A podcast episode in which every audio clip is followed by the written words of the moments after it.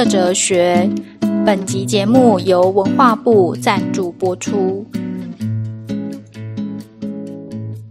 Hello，各位听众，大家这个礼拜过得好吗？我是哲学新媒体的有容，平常在巴黎教哲学，有空的时候制作哲学史的声音节目。冰的哲学一转眼已经播完十多集了，这次二十集实在是太庞大了，还是讲逻辑这种抽象的题目，真的是累到自己，也累到听众。不知道大家会不会觉得听起来太吃力呢？不知道上个礼拜跟大家介绍伊斯兰哲学家对亚里士多德逻辑的发展，大家觉得如何呢？我知道很多哲学史都会忽略阿拉伯哲学家。但是阿拉伯哲学家，尤其是西元十二世纪之前的阿拉伯哲学，其实是独立发展了亚里士多德哲学的一脉。很多发展呢，其实都超越同时代的中世纪哲学，尤其是在科学的部分。本来在准备这个部分资料的时候，想跟大家介绍一些中世纪的欧洲哲学家，不过后来还是觉得上礼拜介绍的阿维塞纳对亚里士多德发展很有影响。这个范畴逻辑到命题逻辑的转折和模态逻辑的发展呢，都是一直到当代逻辑里面都十分重要的课题。所以呢，最后就选择跟大家介绍了阿维塞纳对亚里士多德逻辑的发展。今天呢，我们会以上次介绍的假设性三段论和模态逻辑为起点，我想专注在这个大家一定有听过的逻辑式子上面。让我们来一探究竟，逻辑式子的这个规则到底是怎么样出现的？大家一定有听过“若 P 则 Q”，就算没有学过，应该也有听过。可能还有人听过“若 P 则 Q”，若非 Q 则非 P，更有可能还有人听过“若 P 则 Q”，如果 P 为假，不管 Q 是真的还是假的，这个推论都是有效的。我上大一的时候上基础逻辑课。学的当然是当代的形式逻辑。那当时上课的时候学到“若 P 则 Q” 这个逻辑式子呢，当 P 这个命题为假的时候，Q 不管或真或假，结论推出来都会是真的。当时我听到这一点呢，真的是一头雾水，一直在想说，为什么前提为假的时候，不管后面接的是真还是假，整个推论都会成立呢？这个也太莫名其妙了吧！我记得当时老师给了我一个非常模糊的答案，他只说前提都已经是错的，后面就不管说什么都没有差啦。总之，我当时听了还是无法接受，只好就按照真值表这样记起来。我们今天来花一点时间，从假设性三段论开始讨论，慢慢讨论到哲学家们如何建立起假设性三段论的有效形式。到今天的若 P 则 Q，为什么要遵守这样的规则？我可能一开始讲太快，大家如果忘了若 P 则 Q 里面 P 跟 Q 到底指的是什么，我在这里快速的说明一下。但如果大家想要听更完整的说明，麻烦去听 A 级，我们上个星期呢其实已经有解释过了。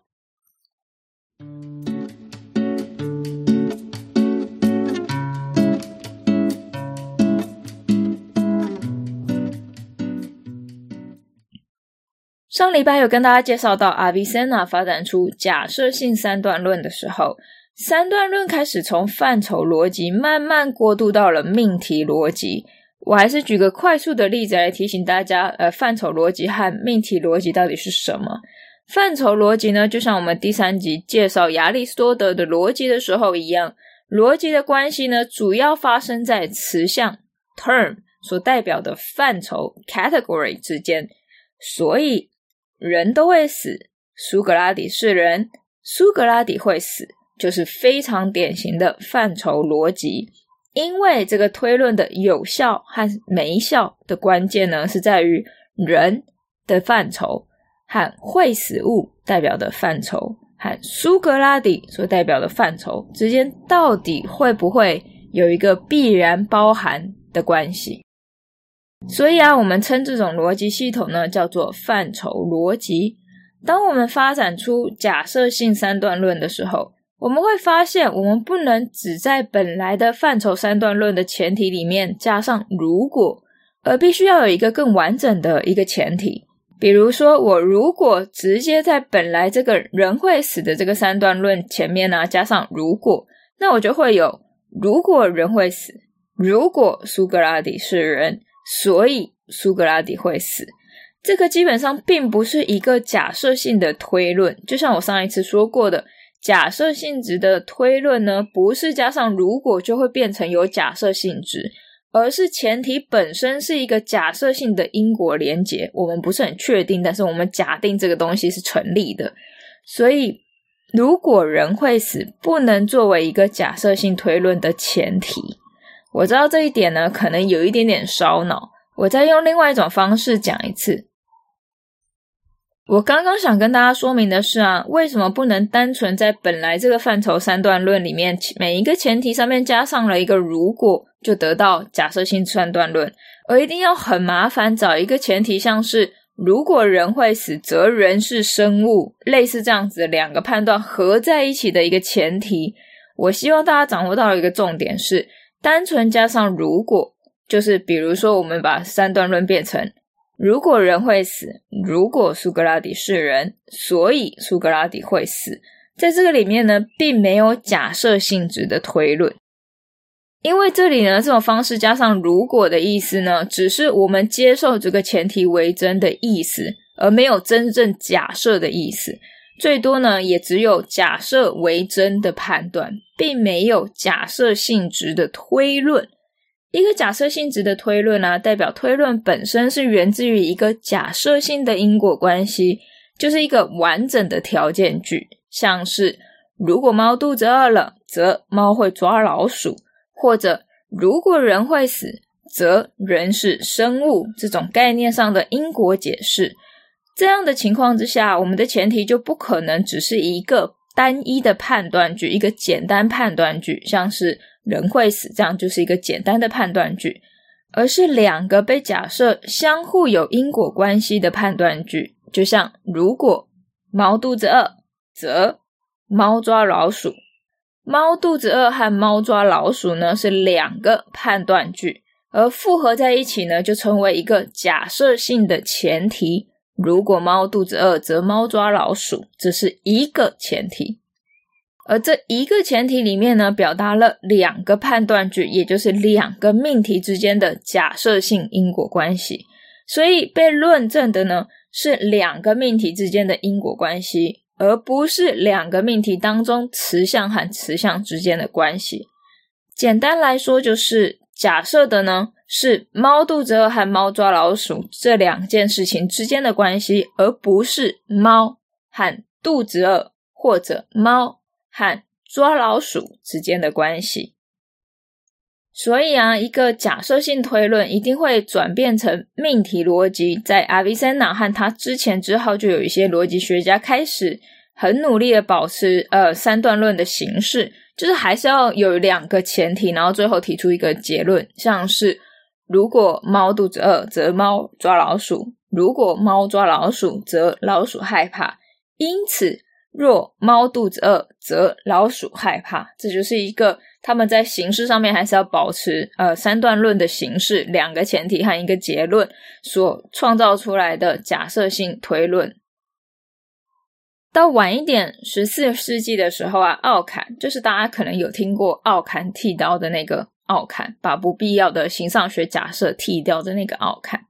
奥坎呢就开始提议要放弃三段论证。改用其他的形式。当然，当时这个奥坎所提出来的替代性逻辑形式其实很不成熟，所以不太堪用。在这里呢，也不太需要介绍了。但我们可以看一下，为什么逻辑学家开始感受到这个三段论证呢？其实不是非常适合命题逻辑。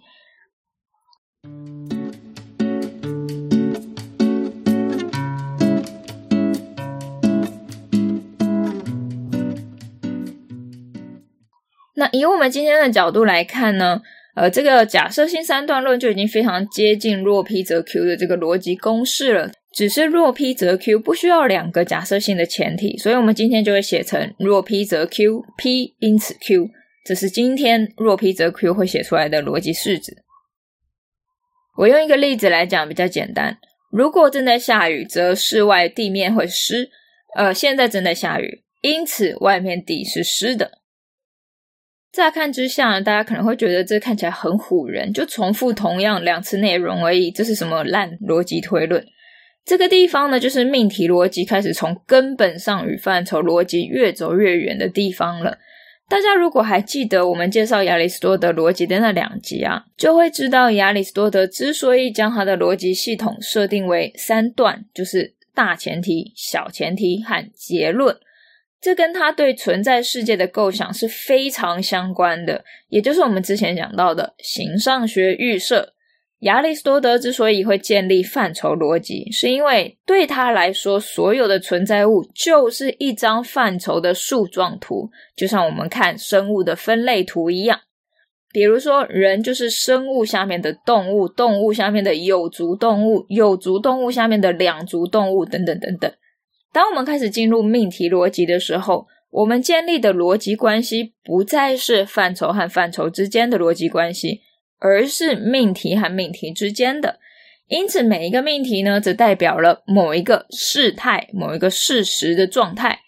如果大家觉得事态很难理解的话，可以把它理解成就是一个事实，但这是有一点简化的，而且呢，不是一个经验性质的事实，而是一个语言表达出来的事实。所以追根究底啊，我们在找的这个链接啊，变成了语言结构当中的必然链接。这样说起来可能很复杂，我们换一个方式来想。亚里士多德认为存在世界的结构可以透过语言表达，但是对他来讲，表达存在结构的是单词，就是红色、人类、猫、会飞等等等等这些单词。所以，透过分析语言里面的单词呢，我们可以归纳出范畴，而且会找到分类数来定义每一个存在物。这是亚里士多德。但如果今天我们开始认为亚里士多德的这种存在结构限制了很多条件性的现象，无法成为科学研究的对象，就大家如果想要听更多这个部分的讨论呢，可以去听《宾的哲学》的第一季讲自然科学。然后我们开始认为，我们需要研究的是现象与现象之间的一个关系，而要建立这个关系呢，我们需要每一次把现象用一个简单判断句来呈现，以此来研究简单判断句和简单判断句之间的关系。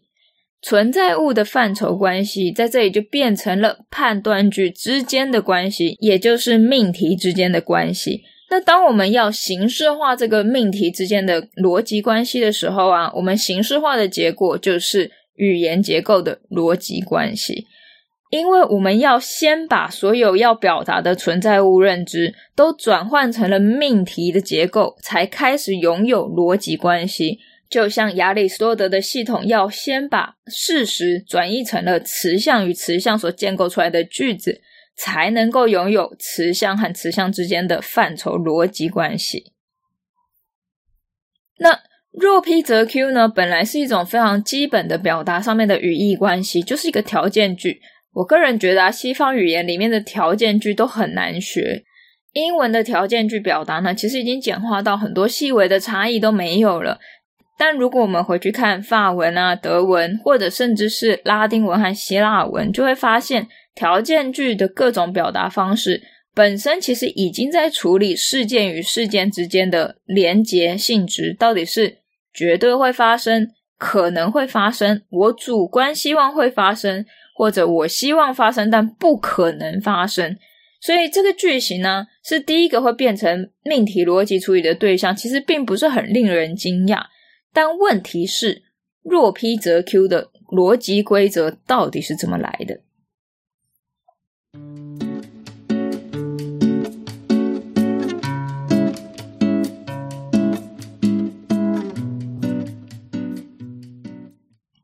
之前在讲亚里士多德范畴逻辑的时候，我说明过，人会死，苏格拉底是人，因此苏格拉底会死的逻辑形式就是 A 是 B，B 是 C，因此 A 是 C。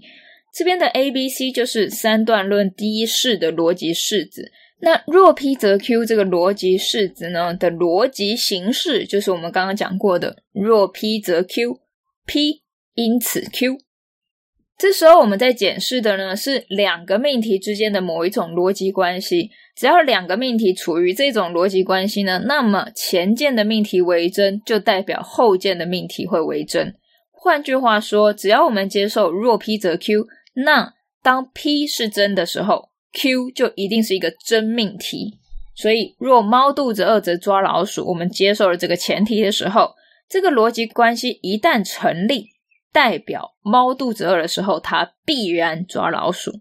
除此之外呢，我可以从若 P 则 Q 这个关系来推定其他等价的关系。比如说，如果我们接受 P 和 Q 都是真命题，就是两个为真的判断句，然后我们也接受若 P 则 Q，那我们就知道若 P 则 Q 和若 P 则非 Q 这两个句子呢是相互矛盾的。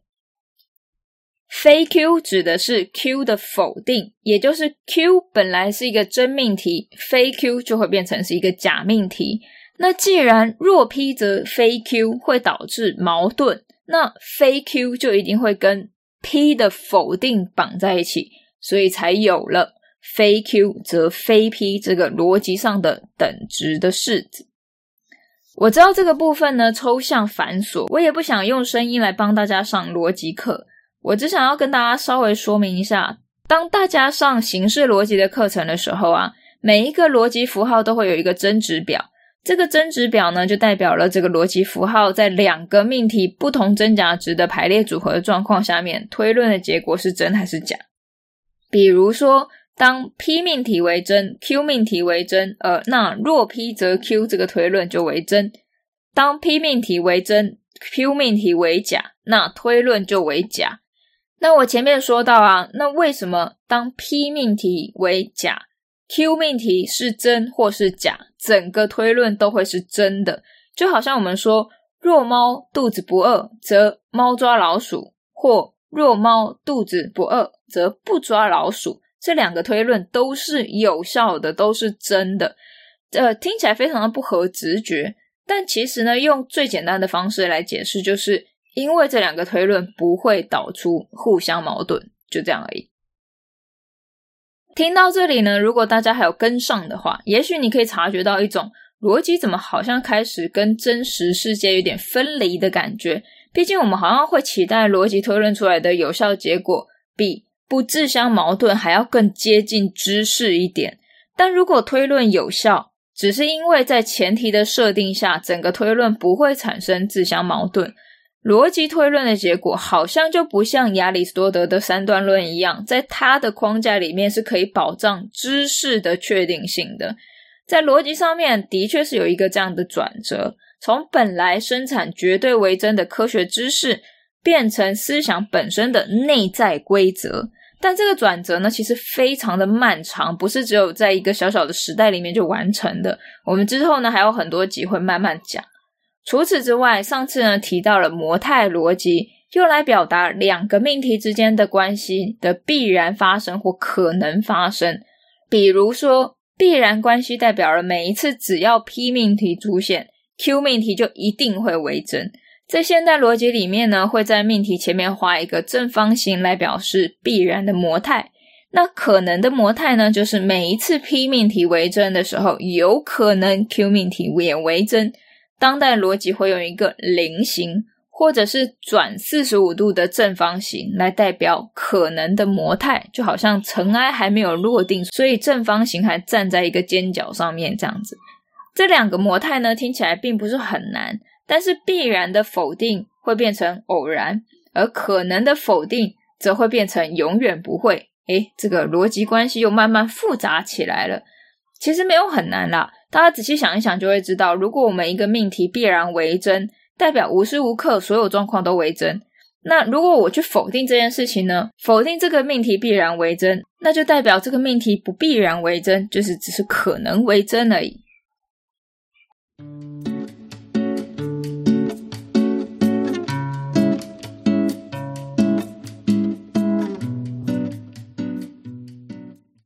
那剩下呢，搭配其他逻辑关系很复杂的式子，我就不讲了。我们就注意一件事情就好。现在我们不仅可以处理两个命题之间的关系，还可以用运算必然的关系和偶然的关系和可能的关系和绝对不可能的关系呢？换句话说，若 P 则必然 Q，若 P 则偶尔可能会有 Q，或是若 P 可能会出现 Q，或是若 P 永远不可能有 Q。